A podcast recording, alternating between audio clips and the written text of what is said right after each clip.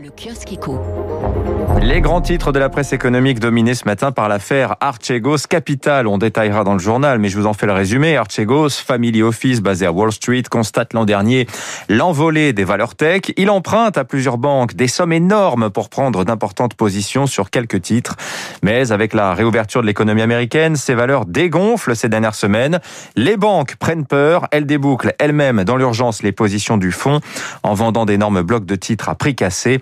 Alors pas d'effet domino pour l'heure, heureusement, dans la finance mondiale, mais l'affaire Archegos, écrivent les échos, rappellera de mauvais souvenirs aux professionnels des marchés qui ont connu il y a 13 ans la faillite de Bear Stearns puis celle de Lehman Brothers.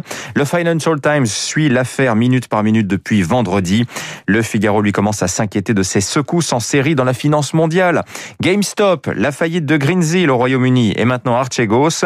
Bloomberg dresse euh, de son côté le portrait du patron d'Archegos, Bill Wang, inconnu du grand public, mais pas à Manhattan. C'est l'une des plus grosses fortunes cachées de la planète, écrit Bloomberg. Condamné en 2012 pour délit d'initié, placé sur liste noire par toutes les banques, il était redevenu si gros qu'elles ont toutes fini par lui prêter à nouveau de l'argent. Mais le gros dossier aux États-Unis en ce moment, c'est le méga plan d'investissement de Joe Biden. Il est à la une des échos ce matin. Le président des États-Unis présentera demain son programme de modernisation des infrastructures. 3000 milliards gigantesques. La partie s'annonce compliquée. Le plan est si gros, en effet, qu'il va être difficile à faire passer auprès des républicains.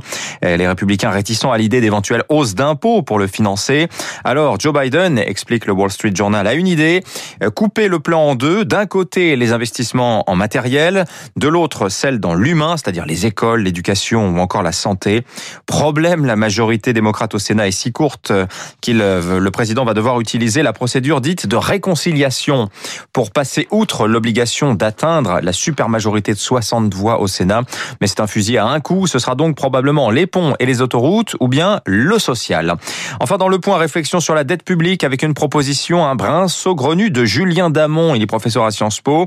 Et si chaque Français rembourse c'est 40 000 euros de dette publique. Et oui, 40 000 euros, c'est ce que chacun d'entre nous supporte. 2650 milliards de dettes divisées par 67 millions, ça fait bien 40 000. Et c'est le montant du don par chèque qu'un certain Michel Fache a adressé au Trésor public pour réduire le déficit de l'État. C'est écrit au journal officiel du 11 mars dernier. Ceux qu'ils peuvent, faites de même, écrit Julien Damon. Libérez-vous du poids de votre dette. Le professeur qui propose en contrepartie une exonération pendant une dizaine d'années de CSG et de c'est RDS. 6h40 sur Radio Classique.